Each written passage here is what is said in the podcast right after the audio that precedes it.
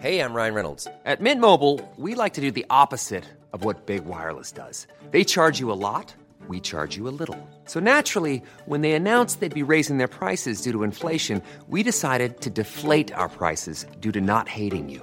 That's right. We're cutting the price of Mint Unlimited from $30 a month to just $15 a month. Give it a try at mintmobile.com slash switch. $45 upfront for three months plus taxes and fees. Promo rate for new customers for limited time. Unlimited more than 40 gigabytes per month. Slows. Full terms at mintmobile.com. Tarde a tarde, lo que necesitas saber de forma ligera, con un tono accesible. Solórzano, el referente informativo.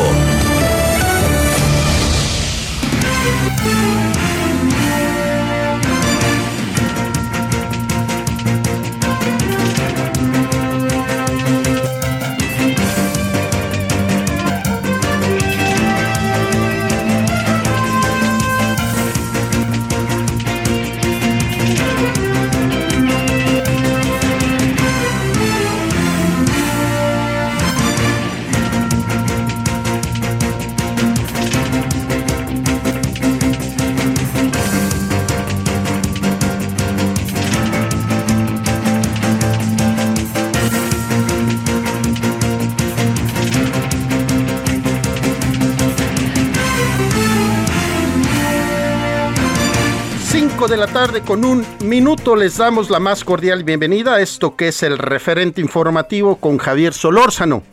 Javier Solórzano, quien se encuentra tomando un periodo vacacional y en próximos días ya estará con usted y con nosotros en esta cabina de transmisión del 98.5 de FM en la Ciudad de México. Hoy, 3 de enero, del 2022. Iniciamos un nuevo año. El primer día de la semana. Les deseamos tengan un excelente 2022 acompañado de éxitos profesionales y personales para cada uno de ustedes y de sus familias. Les saluda Román García, les invitamos a que nos acompañen de este momento y hasta las 6 de la tarde, ya que les estaremos informando de lo que está pasando en nuestro país y el mundo.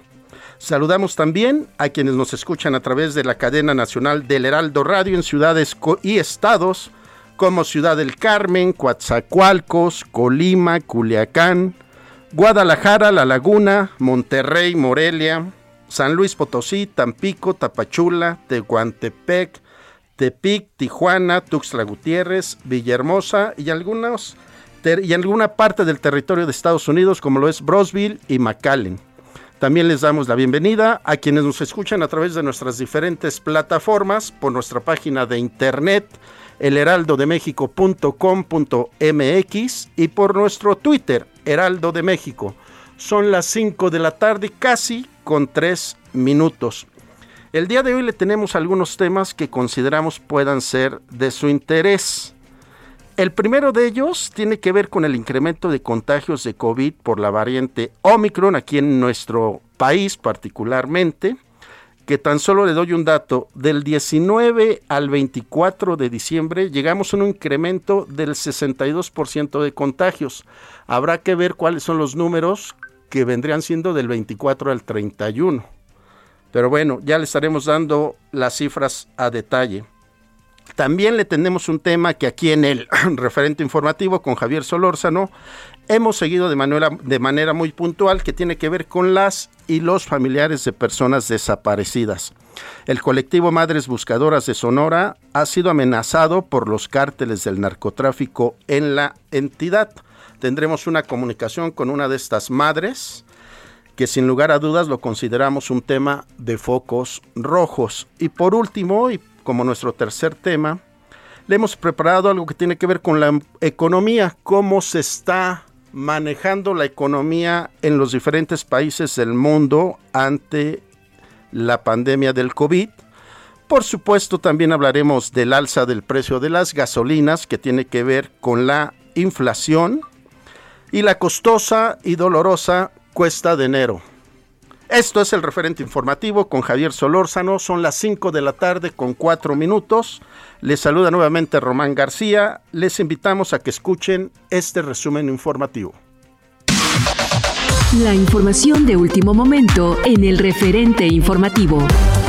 El presidente Andrés Manuel López Obrador admitió que existe en México un incremento de casos de COVID-19 por la variante Omicron, pero sostuvo que no se han incrementado las hospitalizaciones y menos las muertes. El mandatario informó que será este martes, después de la reunión de evaluación de hoy por la noche con las autoridades de salud, cuando se dé a conocer la situación que priva a consecuencia del incremento. La gobernadora de Tlaxcala, Lorena Cuellar, dio a conocer que dio positivo a una prueba de COVID-19 pese a estar vacunada. Además, indicó que durante su ausencia, el secretario de gobierno de Tlaxcala, Sergio González, tomará sus funciones gubernamentales, a la vez que ella se mantendrá al pendiente de los asuntos del gobierno en todo momento. Este lunes regresaron a clases presenciales alumnos de educación preescolar, primaria y secundaria de las escuelas públicas y privadas de las 16 alcaldías de la Ciudad de México, así como el personal docente entre maestros y administrativos. Ante el aumento de contagios por COVID-19, al menos 11 entidades federativas anunciaron que la vuelta a clases será virtual como medida de prevención ante Omicron. Para apoyar en el regreso a clases presenciales, servidores públicos de la SEP estarán de manera simultánea en diferentes estados y planteles a fin de constatar el desarrollo del retorno seguro a las escuelas. La región en España de Cataluña ha identificado los primeros casos de flurona, nombre con el que se conoce la infección simultánea de gripe y COVID-19, y que serían los primeros detectados en el país europeo, aunque son pocos y no presentan una evolución más grave que el contagio solo con coronavirus.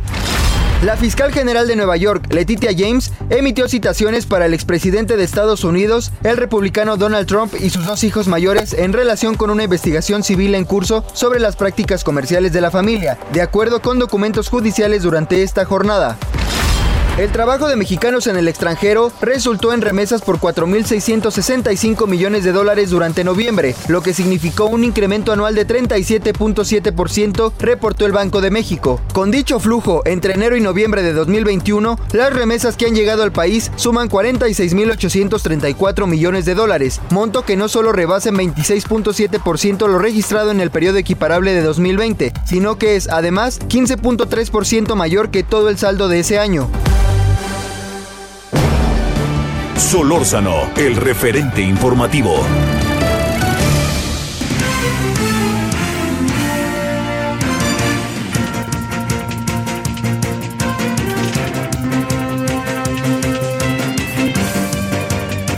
De la tarde con siete minutos. Les saludamos nuevamente en este primer lunes del año 3 de enero del 2022. El día de hoy el presidente en su primera conferencia mañanera del año habló sobre el Omicron y los contagios que ha habido en nuestro país. Te saludo con gusto, mi querido Paco. Muy buena tarde y buen inicio de año. Román, ¿qué tal? Muy buenas tardes. También feliz año 2022. Y sí, como ya lo explicaste, el presidente López Obrador informó que hay un incremento de, de contagios de COVID-19 derivado de la variante Omicron, pero que no se registra un incremento en la hospitalización ni en los fallecimientos. En esta primera mañanera del año en Palacio Nacional, el mandatario agregó que la proyección de los expertos en salud es que sí habrá un aumento significativo en contagios, pero esto no significa que serán de gravedad como lo fue otro tipo de, de variante, como fue la variante Delta. Explicó que en Estados Unidos pues está considerando que solo son cinco días de reposo, a diferencia de las pasadas variantes donde se requería más de 15 días de aislamiento. Incluso los síntomas no tienen las mismas características de las otras variantes que eran más dañinas. Desde luego, pues el presidente pidió a la ciudadanía que deba que, que se cuide, que ya conoce las medidas sanitarias para que evite este tipo de contagio. También presentó pues una eh, una lámina sobre la, la situación hospitalaria del país en donde pues se registra no se registra ningún tipo de aumento en este por el tema de la variante Omicron pero bueno el presidente informó que hoy a las seis de la tarde estará reuniéndose con el gabinete de salud para fijar los nuevos criterios o las acciones a seguir y las cuales se van a informar el día de mañana en la propia mañanera. Pues es así como empieza esta mañanera con este reconocimiento del presidente López Obrador. Mi Paco, esta confianza de las autoridades del sector salud, del propio presidente, de que no va a haber más muertes, aunque sí contagios, es porque ya gran parte de la población tiene sus vacunas, ¿verdad? Es, por, es, es correcto, ya la, la, población, un alto porcentaje de la población, se hablaba más del 60, 60 millones de mexicanos que ya tenían su cuadro completo de, de, vacunas, incluso pues ya se está hablando de, que se está avanzando en la tercera vacunación, la del refuerzo, especialmente en adultos mayores, y hay que recordar que también empezarán a vacunarse a los maestros del país y también pues a todo el personal del sector eh, del sector de la salud en el país para que puedan pues seguir apoyando a los que más lo necesitan. Muchas gracias Paco, te buscamos más tarde para seguir con los demás temas que se abordaron en la mañanera. Estamos. Gracias mi Paco. Son las 5 de la tarde con 10 minutos. Ahora nos vamos a Puebla, que también allá la situación de los contagios COVID está en alerta roja. ¿Cómo estás, Claudia Espinosa? Muy buenas tardes, feliz año. Con gusto, y a ti a todos los amigos del Heraldo Mediagos, como lo comentas, pues en la entidad ya suma 123.745 casos desde que inició la pandemia aquí en la entidad. El primero de ellos se registró en marzo de 2020. De acuerdo con el secretario de Salud, José Antonio Martínez García, quien dio la actualización de estos días, pues han estado incrementando a principios del mes de diciembre los casos contabilizados en promedio cada 24 horas no superaban la decena y en esta ocasión pues ya han sido superados casi al llegar a los 100 contagios. Por ello, pues reiteró que lo indispensable es mantener las medidas sanitarias y sobre todo el uso de cubrebocas. Al respecto, déjame comentarte que el gobernador de Puebla, Miguel Barbosa Huerta, señaló que la entidad se encuentra preparada para esta cuarta ola de contagios motivada en gran medida por la variante Omicron, ya que en estos momentos más del 80% de la población blanco, la que debe tener la vacuna, por lo menos ya cuenta con una dosis. Aquí, pues a partir de mañana se iniciará el programa de refuerzo de vacunación para el personal médico. Se ha concluido prácticamente ya con los mayores de 60 años en el refuerzo y se espera que la siguiente semana pues se comience con el proceso para el personal docente, por lo que dijo la recuperación económica continuará y no se prevé ningún tipo de cambio. La entidad aquí en Puebla hoy tuvo clases en el modelo híbrido, es decir, va a la mitad un día y la mitad del otro de cada salón de clases, pero reiniciaron de manera normal. Es la información que te tengo este día. Eh, Claudia, de alguna manera es el, el, esquema que está proponiendo el gobierno federal, aplicar la vacunación al sector médico y docente, y este vendría siendo como el plan de contingencia a la cuarta ola, ¿verdad? Así es, es lo que se prevé. Ya hay fechas, inclusive a partir de mañana ya están los lugares en los que todo el personal médico de la entidad, tanto de hospitales públicos como privados, obtendrán esta vacuna de refuerzo y la siguiente semana no se ha dado a conocer la logística, pero ya se ha confirmado que se cuenta ya eh, con estas dosis para el personal docente de Puebla.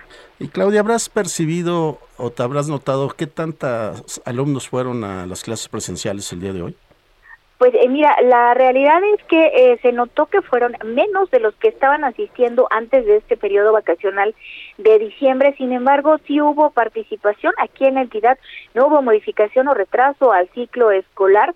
El modelo es híbrido, también por eso baja un poco la cantidad de personas. Es decir, eh, en el caso de algunas escuelas que tienen primaria y secundaria, pues si hoy lunes va a la secundaria, no asisten los chicos de primaria, lo hacen el martes y por ello de todas formas, pues no hay una gran cantidad de estudiantes. Sin embargo, bueno, pues eh, se espera que la totalidad de aquellos que aún hay un 20% del más de 1.600.000 estudiantes pudieran estar regresando a finales de este mes si las condiciones de contagios no cambian. Así es, Claudia, pues seguir, a seguirnos cuidando. Muchísimas gracias, Claudia Espinosa, allá en Puebla. Un abrazo. Igualmente, muy buen año para todos. Muy buena tarde. Vámonos a otro estado que también está viviendo la situación de COVID, como lo es Colima. Ya se encuentra nuestra compañera Marta de la Torre. ¿Cómo estás, Marta? Muy buenas tardes. Feliz año. ¿Qué tal, Román? Buenas tardes, feliz año a ti y también a todo el auditorio. Pues sí, efectivamente, y es que fíjate que desde el martes, miércoles de la semana pasada, Colima comenzó a registrar un incremento considerable de casos eh, de contagios de COVID-19. Esto a pesar de que la entidad pues ya lleva 20 días consecutivos sin ningún fallecimiento por COVID-19. Sin embargo, sí se están dando los contagios y están creciendo de manera eh, grande las, eh, las los pacientes con la positividad en activo. Eh, informarte que la Secretaría de Salud eh, informó que ante esta eh, este panorama el nivel de riesgo de COVID-19 en el estado incrementó hasta alcanzar 14 puntos porcentuales y el resultado de esto es que se determinó que el semáforo epidemiológico estatal del primero de enero eh, al 16 de enero se pase de color verde a color amarillo. A pesar que todavía no hay, no hay cambio en el semáforo federal, en el estado pues ya pasamos a color amarillo precisamente por el incremento de los puntos eh, porcentuales que miden precisamente pues el nivel, los grados de eh, contagio de COVID-19. Y nada más por ponerte un ejemplo, el porcentaje de camas generales para los pacientes de infecciones respiratorias agudas subió de 10% a 35% y las camas con ventilador subió de 3 a 22% y es que este incremento pues también va de la mano eh, Román porque precisamente pues ya la semana pasada se confirmó que aquí en Colima hubo dos casos de la variante Omicron del coronavirus detectado aquí en el estado. Y se trata precisamente de eh, dos personas de entre 30 y 35 años de edad que estuvieron en contacto con extranjeros y que bueno, ellos presentaron los síntomas de COVID-19 y por esta razón es que eh, se les eh, practicó la prueba y resultaron eh, positivos. Es un hombre de 30, de 30 años, otro de 35 años, presentaron fiebre, tos, dolor de cabeza, también tuvieron escalofríos, dolor de garganta, dolor articular, escurrimiento nasal y bueno, pues ellos acudieron a la valoración, pero ellos eh, se encuentran eh, estables, se están recuperando en casa, de hecho llevan tratamiento ambulatorio y por lo pronto son los únicos dos casos eh, confirmados, pero sí te, te comentaba que precisamente pues ya los incrementos de los contagios pues sí subieron al 200% solamente en los últimos cinco días y también en el caso de los pacientes con la enfermedad activa, Román. Marta, al pasar a semáforo amarillo, ¿qué significa? menos lugares cerrados, este eh, un porcentaje de, de, restaurantes a un 60, 50%. Eh, ¿Tendrás por ahí el dato?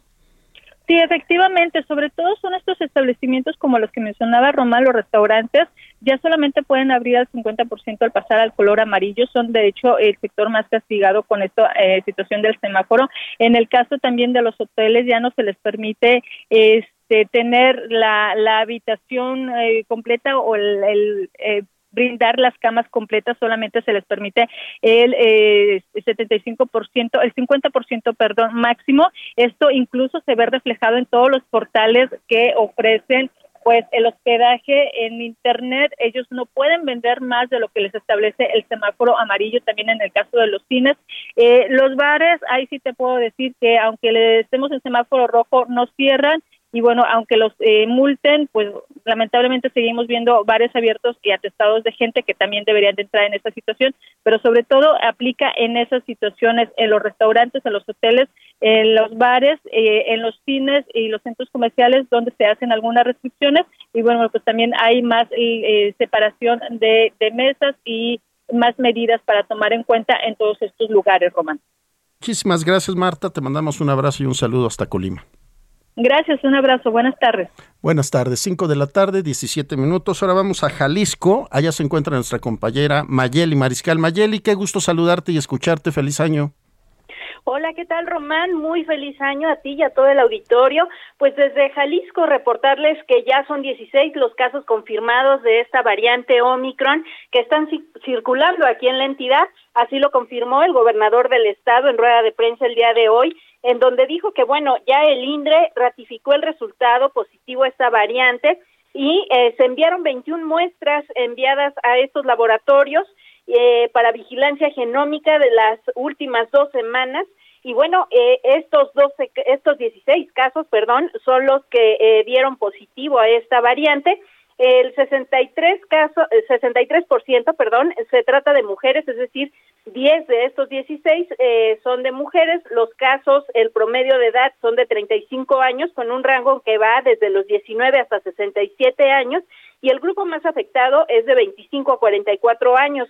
Destacar que en estos 16 casos no hay ningún menor de 19 años, eh, todos son mayores de edad y bueno, solo el dos, en dos casos se tiene antecedente de viaje a Estados Unidos y se concentran en su mayoría estos casos en la zona metropolitana de Guadalajara, siete en Guadalajara, cuatro en Zapopan, uno en Tlajomulco, uno en Zapotlán el Grande, uno eh, se reporta de otro estado, reporta eh, de Morelia y dos eh, se ignora de dónde proceden. Además, pues bueno, estos eh, casos no requirieron de hospitalización, solo fue eh, pues atención ambulatoria.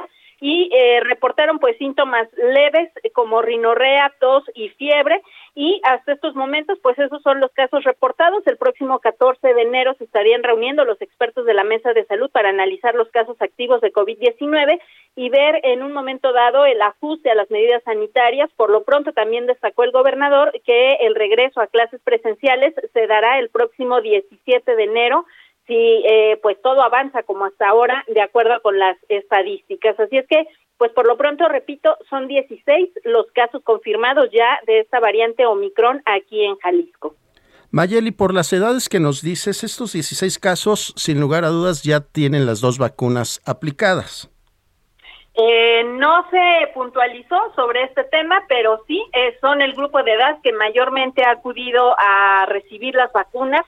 Por cierto, ya más del 84% de la población tiene al menos una vacuna contra el COVID-19 y se espera también, decía el mandatario, bueno, ante la solicitud que hizo el gobierno de Jalisco, de que se les eh, aplique refuerzo a los docentes, esto eh, previendo el regreso presencial, dijo que ya fue aprobado por parte del gobierno federal, sin embargo todavía no hay eh, una acción concreta de qué forma o qué estrategia se va a utilizar para aplicarles esta esta vacuna o este refuerzo a los docentes en Jalisco, pero sí, ya más del 84% de la población cuenta con al menos una eh, vacuna contra el COVID-19 aquí en Jalisco.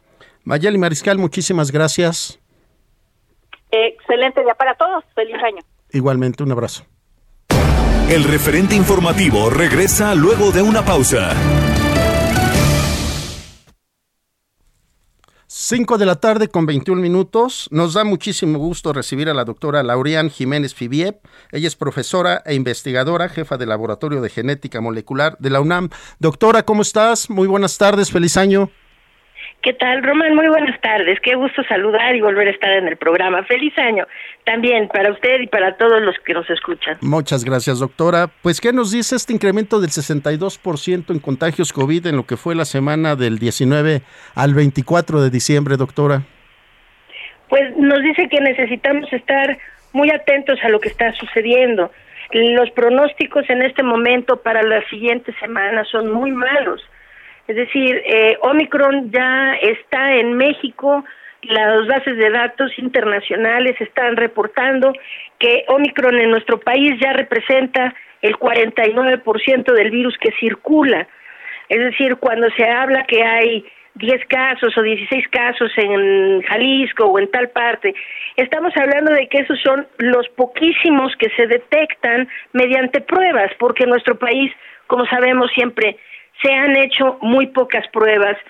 Por eso es que se habla en números pequeños cuando se habla de los casos de Omicron, pero las secuencias que se tienen en las bases de datos internacionales ya nos dicen que en nuestro país el virus ya circula de forma comunitaria y que representa hoy por hoy el 49%, es decir, casi la mitad de todas las infecciones que se dan por COVID-19 en nuestro país.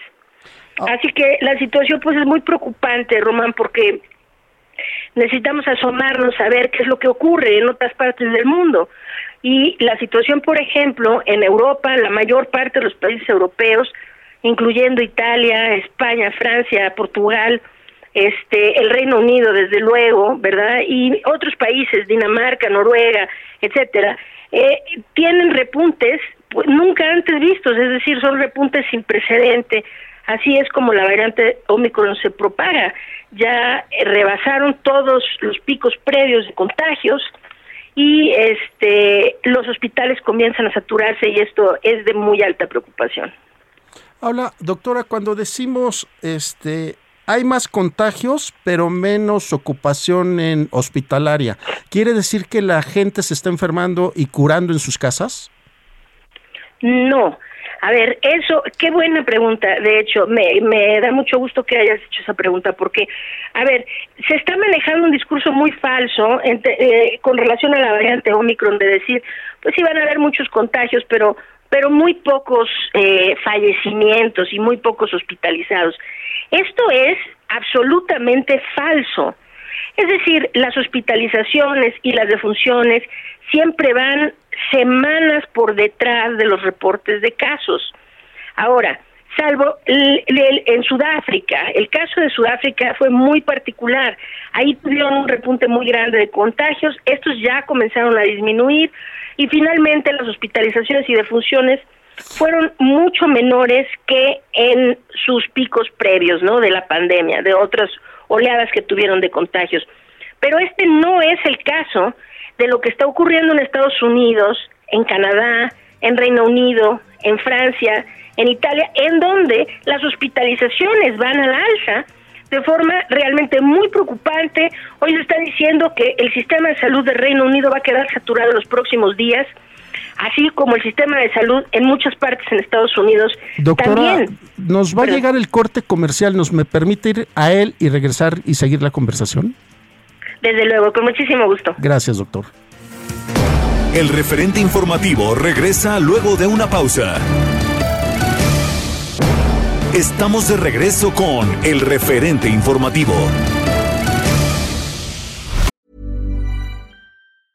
Ryan Reynolds here from Mint Mobile. With the price of just about everything going up during inflation, we thought we'd bring our prices down. So to help us, we brought in a reverse auctioneer, which is apparently a thing. Mint Mobile unlimited premium wireless. Have to get 30, 30, bit to get 30, bit to get 20, 20, 20, bit to get 20, 20, bit to get 15, 15, 15, 15 just 15 bucks a month. So, Give it a try at mintmobile.com/switch. slash $45 upfront for 3 months plus taxes and fees. Promo for new customers for limited time. Unlimited more than 40 gigabytes per month slows. Full terms at mintmobile.com. En el referente informativo le presentamos información relevante. PAN acusa consigna política por denuncia contra consejeros del INE. El aeropuerto de Santa Lucía y la refinería de Dos Bocas se concluirán este año, confirma López Obrador. Confirman 16 casos de la variante Omicron en Jalisco. Aplicación de terceras dosis para adultos mayores en Ciudad de México concluirá este sábado, asegura Eduardo Clark. Claudia Sheinbaum asegura que en la Ciudad de México no hay alarma por aumento de contagios de COVID-19. Cancelan más de 2.000 vuelos en Estados Unidos por contagios en personal de aerolíneas. Israel detecta el primer caso de flurona, el contagio de COVID-19 y gripe a la vez. Remesas registran aumento de 37.7% durante noviembre de 2021. Solórzano, el referente informativo.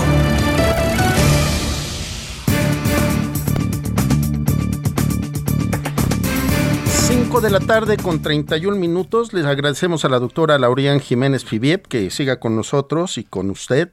Y estamos, ella es profesora investigadora, jefa del Laboratorio de Genética Molecular de la UNAM. Doctora, antes de ir a la pausa, nos decía que el número de contagios está en promedio en un 49% en nuestro país y que detrás del número de contagios y de hospitalizaciones hay un número de muertes que todavía no se da a conocer. Sí, lo que pasa es que eh, es como siempre ha sido durante la pandemia. La gente está anticipando juicio y esto es muy nocivo porque se está dejando una falsa impresión de que de alguna manera Omicron es menos agresiva o es por produce una enfermedad menos agresiva que la variante Delta u otras formas del virus que causa COVID-19 y esto realmente es falso. No hay ninguna evidencia de que el virus sea intrínsecamente menos agresivo la situación es que se está topando ahora con una población vacunada, si bien la cobertura de vacunación en nuestro país no es muy amplia, de cualquier manera, pues sí hay un porcentaje, ¿no? Cerca del 57% de la población mexicana está vacunada con esquema doble. Y lo mismo en otras partes del mundo. Entonces, se están viendo por el momento menos defunciones porque el virus se está topando con poblaciones vacunadas de ahí que, que se ven menos defunciones. Pero esto no habla de que el virus sea intrínsecamente menos agresivo.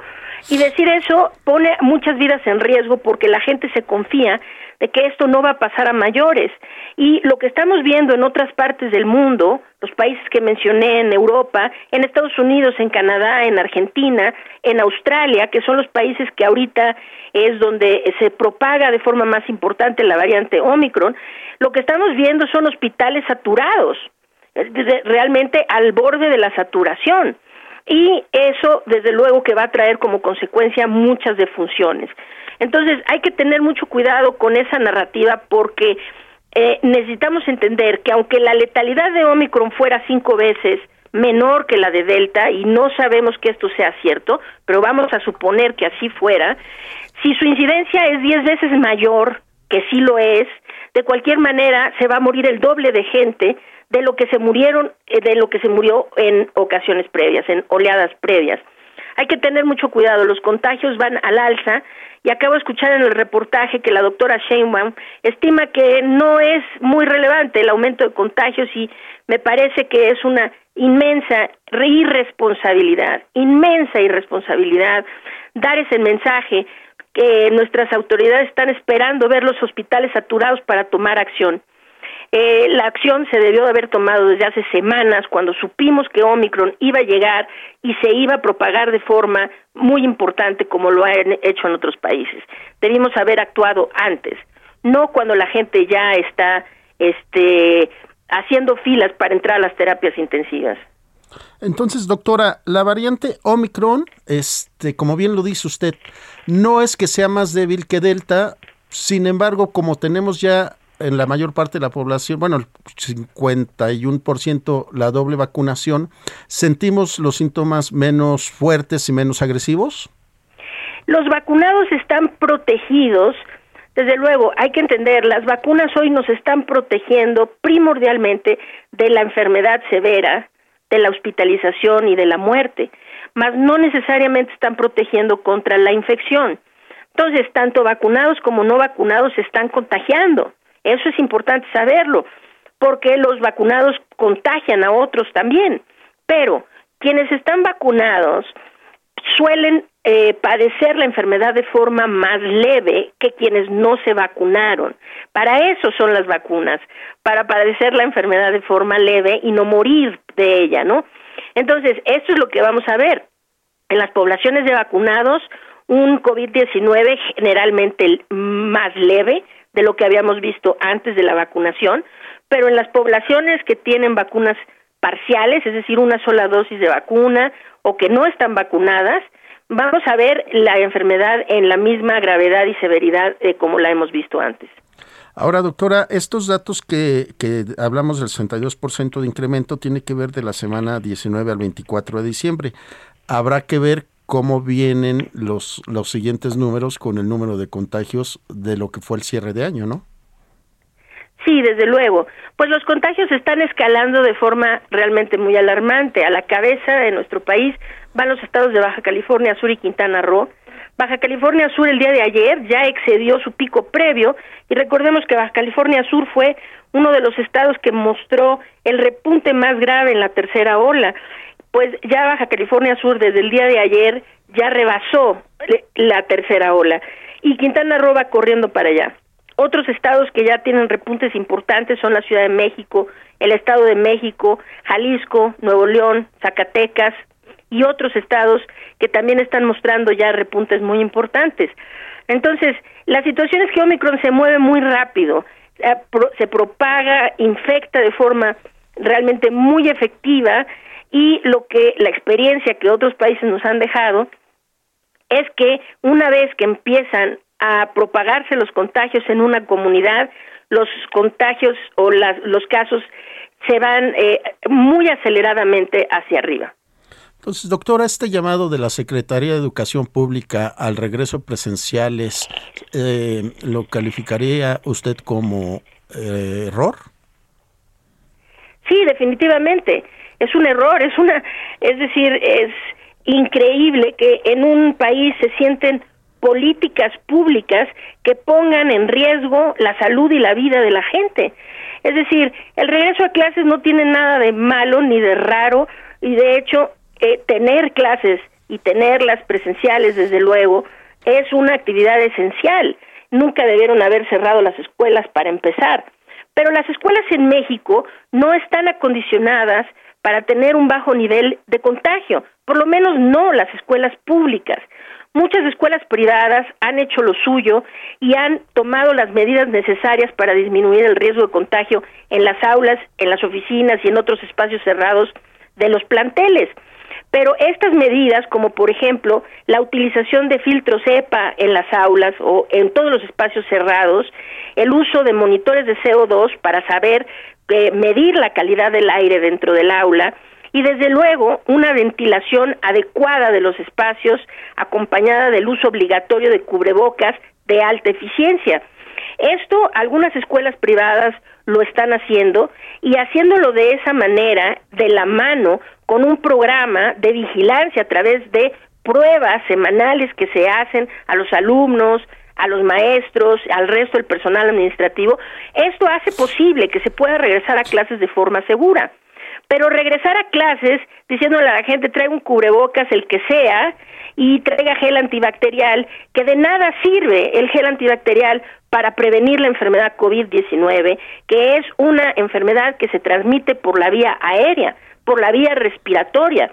Y aquí las escuelas, simple y sencillamente, las escuelas públicas no están acondicionados para ello. Entonces, aquí en nuestro país, eh, las autoridades se niegan a vacunar a los menores de edad. Entonces, están regresando a clases menores de edad sin vacuna. Los maestros están vacunados con la vacuna de Cancino, cuya protección ya les caducó desde hace muchos meses. Ellos debieron haber tenido refuerzos desde hace más de cinco meses, la planta docente. Entonces, maestros sin vacunas, alumnos sin vacunas, eh, Omicron dispersándose eh, de forma muy rápida en, en el país y la cuarta ola en su apogeo. Pues, ¿qué puede salir mal, Román? yo creo que es una receta para una crisis perfecta, ¿no? Es decir, no hay nada malo en regresar a clases. De hecho, deberíamos de hacer todo lo necesario para que se pudiera volver a clases de forma segura. Pero lamentablemente las escuelas en México no están acondicionadas para permitir actividades de forma segura contra el contagio. Así es, doctora. Mire, estamos viendo ahorita que la Secretaría de Educación Pública dice que el regreso a clases fue exitoso. ¿Cómo pueden medir esto? ¿Se tendrá alguna fórmula ahí secreta? Pues sí, es muy complicado. Para medir si el regreso a clases es exitoso o no, no, desde luego que esto no se mide en un solo día de regreso, ¿no? Porque el éxito de abrir las clases presenciales consiste en poder tener las clases presenciales abiertas durante largo plazo, es decir, el ciclo escolar completo, vamos a decir, sin que esto represente una fuente de contagios tanto dentro como fuera de la escuela. Entonces, pues sí, pero para hacer esto lo primero es que para medir el éxito necesitarían estar haciendo pruebas. Y desde luego que mientras no se hagan pruebas para saber cuántos contagiados realmente existen en los planteles, pues las autoridades seguirán diciendo que fue muy exitoso y quizá tenemos planteles repletos de infectados que tal vez fueron a infectar a su abuelita en casa o a su mamá con una enfermedad crónica y es decir, quizá los niños la mayoría de ellos vayan a padecer la enfermedad de forma asintomática o de forma leve, pero eso no quiere decir que ellos no puedan ir a contagiar gente que teniendo COVID pudiera fallecer. Entonces, es un tema realmente muy importante y más allá de que las autoridades lo que hacen es cuidarse las espaldas, lo que deberían es es tomar las medidas necesarias y entre esas medidas se necesita una vigilancia epidemiológica por medio de pruebas en los planteles escolares para saber cómo está el índice de transmisión del virus ahí. Doctora Lauribán Jiménez Fibier, le agradecemos mucho que nos haya acompañado. Un fuerte abrazo, doctora, y le estaremos buscando nuevamente. Con muchísimo gusto. Muy buenas tardes. Gracias por la invitación. Gracias, doctora. Solórzano, el referente informativo de la tarde con 42 minutos. Le agradecemos mucho a Cecilia Flores, líder del colectivo Madres Buscadoras de Sonora. Ella el fin de semana subió un video a redes sociales donde daba a conocer que habían sido amenazadas, amenazados por los cárteles del narcotráfico en Sonora. Eh, Cecilia, le agradecemos mucho que nos tome la llamada. Hola, muy buenas tardes. Gracias a ustedes por invitarnos para que nuestra voz siga siendo escuchada, porque si no alzamos la voz, pues nadie nos va a escuchar. ¿Nos puede comentar cómo fue que les hicieron llegar estas amenazas? Pues matan a una compañera en julio y a las 24 horas me empiezan a amenazar a mí, me sacan desplazada del estado y al sacarme del estado pues me amarran de pies y manos y me imposibilitan para seguir buscando a mis hijos y a todos los desaparecidos A los meses amenazan a mi compañera Leticia, la desaparecen por 14 horas.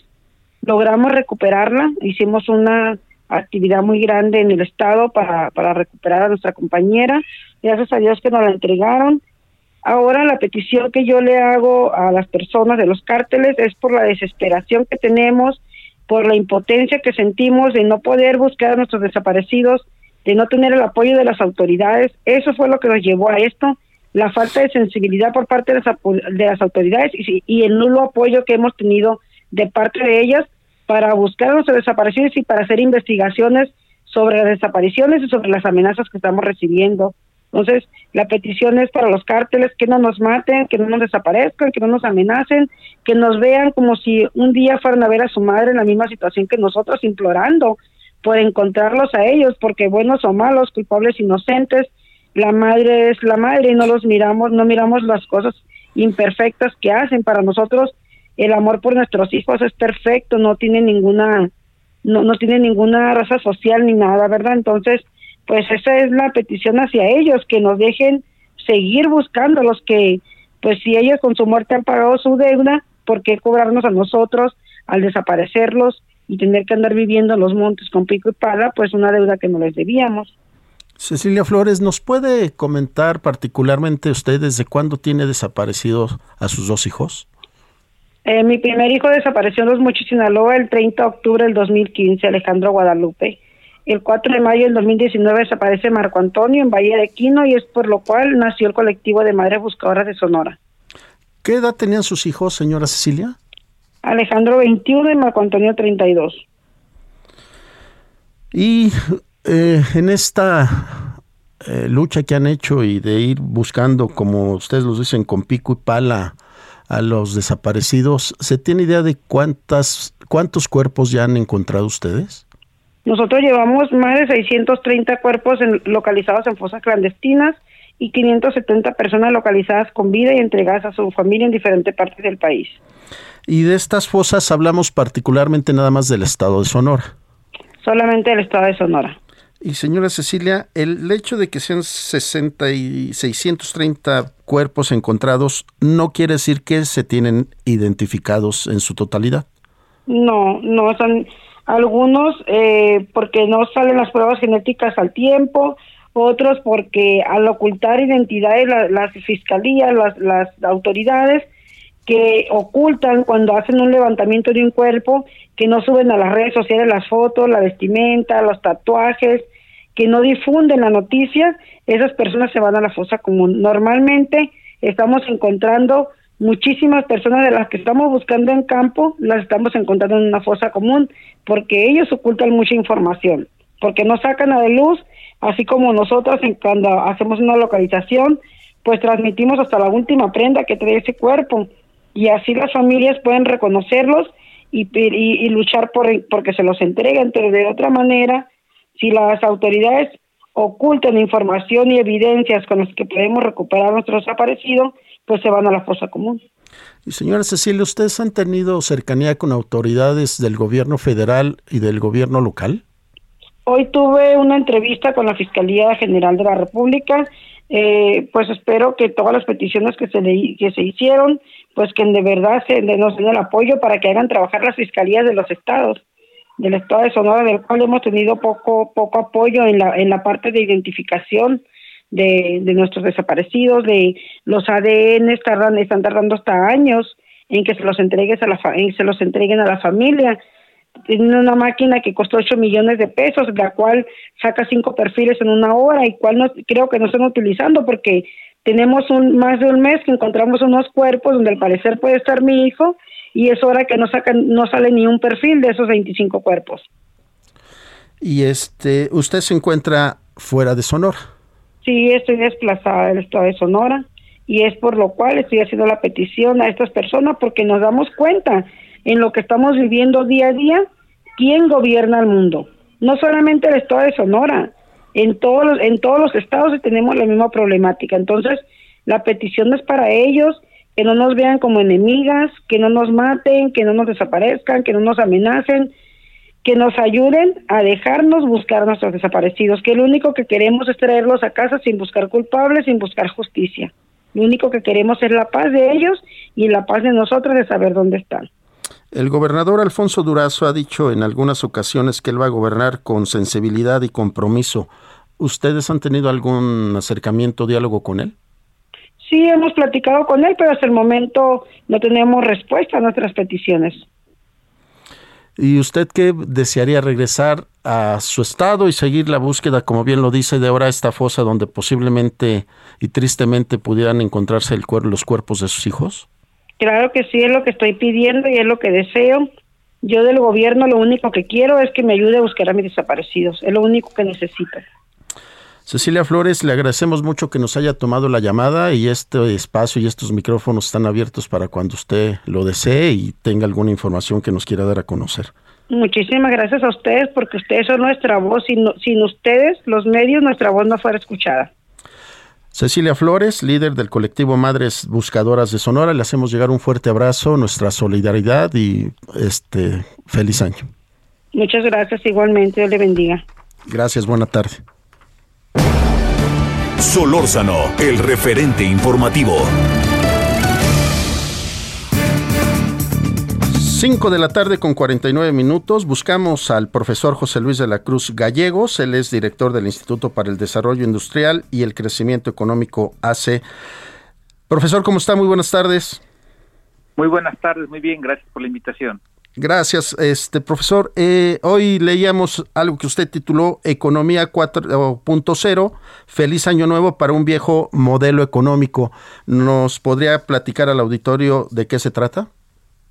Eh, bueno, básicamente el planteamiento es de que pretender utilizar eh, los instrumentos de política económica que fueron diseñados hace 30 años, es decir, tratar de simplemente con el manejo de finanzas públicas eh, aparentemente equilibradas, eh, los problemas de crecimiento del país, los problemas que ha generado por otra parte el COVID-19, como es la desaparición de cerca de 400 mil empresas, eh, podría ser insuficiente en un entorno internacional que está cambiando, en un entorno internacional en donde los países más desarrollados están destinando recursos importantes para tratar de evitar el colapso de su economía, de su sociedad y de sus sistemas de salud. Entonces, en ese sentido, eh, el planteamiento es de que se deben de buscar nuevos elementos de política económica para buscar desarrollar al país, generar una política industrial que permita aprovechar las ventanas de oportunidad y que por otro lado permita superar los rezagos, tanto los estructurales que existen en los últimos 40 años, como aquellos generados por la aparición de la pandemia. Eh, profesor, eh, leíamos que eh, la propuesta del proyecto que, económico que está planteando China y Japón serían como un modelo a seguir. Pues si nosotros consideramos que en el caso de China, durante el 2020, que fue la parte más álgida de la crisis, acabó obteniendo crecimiento económico. De hecho, después del mes de abril de aquel año, eh, volvió a, tener tasas positivas, en donde su economía el año pasado se espera eh, haya crecido también en más de 8% y donde su industria ha sido capaz de convertirse y de consolidarse como el principal exportador de bienes, eh, pero también de bienes tecnológicos y en donde los flujos de inversión en estos momentos en el mundo eh, eh, están privilegiando a la nación asiática al mismo tiempo que controla el avance de la pandemia, pues nos parecería que junto con su esfera de influencia, que es eh, toda la parte del sudeste asiático y la colaboración que está empezando a tener con Japón y Corea del Sur a través del acuerdo eh, que se ha firmado y que ya está vigente entre 15 naciones de aquella región, pues me parece que es un elemento digno a considerarse sumado a que, como bien lo dice en su texto, profesor, estos países han sido líderes en la distribución de la vacuna COVID. Efectivamente, eh, China ha logrado distribuir más de dos mil millones de dosis en todo el mundo y se ha puesto a la par de todas las de las empresas farmacéuticas de Europa y de Estados Unidos eh, evidentemente ha superado también a, Rusia y en ese eh, sentido lo que vemos es de que China tiene un modelo integral de crecimiento económico, de inversión en el mundo y que al mismo tiempo está logrando controlar los problemas de salud pública a través de la investigación y el desarrollo y de la sólida industria que ha consolidado. Profesor José Luis de la Cruz Gallegos, se nos acaba el tiempo, le agradecemos mucho que nos haya tomado la llamada. Estamos este, buscándolo nuevamente en la semana para ver si podemos alargar un poquito más estos datos que son de interés para toda nuestra audiencia. Con mucho gusto, que tengan un feliz inicio de año.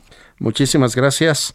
Antes de irnos, le cuento rápidamente que durante el 2021, mediante el Tianguis de Bienestar que coordina la Secretaría de Seguridad y Protección Ciudadana, se entregaron gratuitamente 35 millones de bienes y artículos básicos nuevos a más de 85 mil familias en extrema pobreza en Guerrero y Veracruz. Así lo dio a conocer la Secretaria de Seguridad y Protección Ciudadana, Rosa Isela Rodríguez, en la conferencia matutina que encabeza el presidente de México en Palacio Nacional, Andrés Manuel López Obrador. Precisó que en total se visitaron 21 municipios de extrema pobreza de la montaña de Guerrero, en la sierra de Songolica y la Huasteca, Baja de Veracruz, donde se entregaron en completa calma y sin problema los bienes incautados y decomisados a la delincuencia, que incluye tela, ropa, calzado, herramientas y juguetes. 5 de la tarde, 55 minutos. Ya ha llegado su fin este espacio informativo, el referente con Javier Solórzano. Los esperamos el día de mañana en punto de las 5 de la tarde. Muy buenas tardes.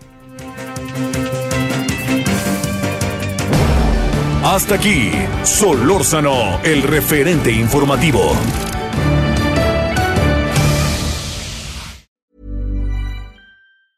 Ever catch yourself eating the same flavorless dinner three days in a row? Dreaming of something better? Well, HelloFresh is your guilt-free dream come true, baby. It's me, Kiki Palmer. Let's wake up those taste buds with hot, juicy pecan-crusted chicken or garlic butter shrimp scampi. Mm. Hello Fresh. Stop dreaming of all the delicious possibilities and dig in at HelloFresh.com. Let's get this dinner party started.